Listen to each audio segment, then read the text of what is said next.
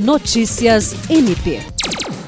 O Ministério Público do Estado do Acre, por meio do Núcleo de Apoio Técnico NAT e Centro de Apoio Operacional de Defesa do Meio Ambiente, Patrimônio Histórico e Cultural e Habitação e Urbanismo, participou de uma audiência pública realizada pela Câmara Municipal de Rio Branco para discutir controle e combate ao desmatamento e queimadas ilegais.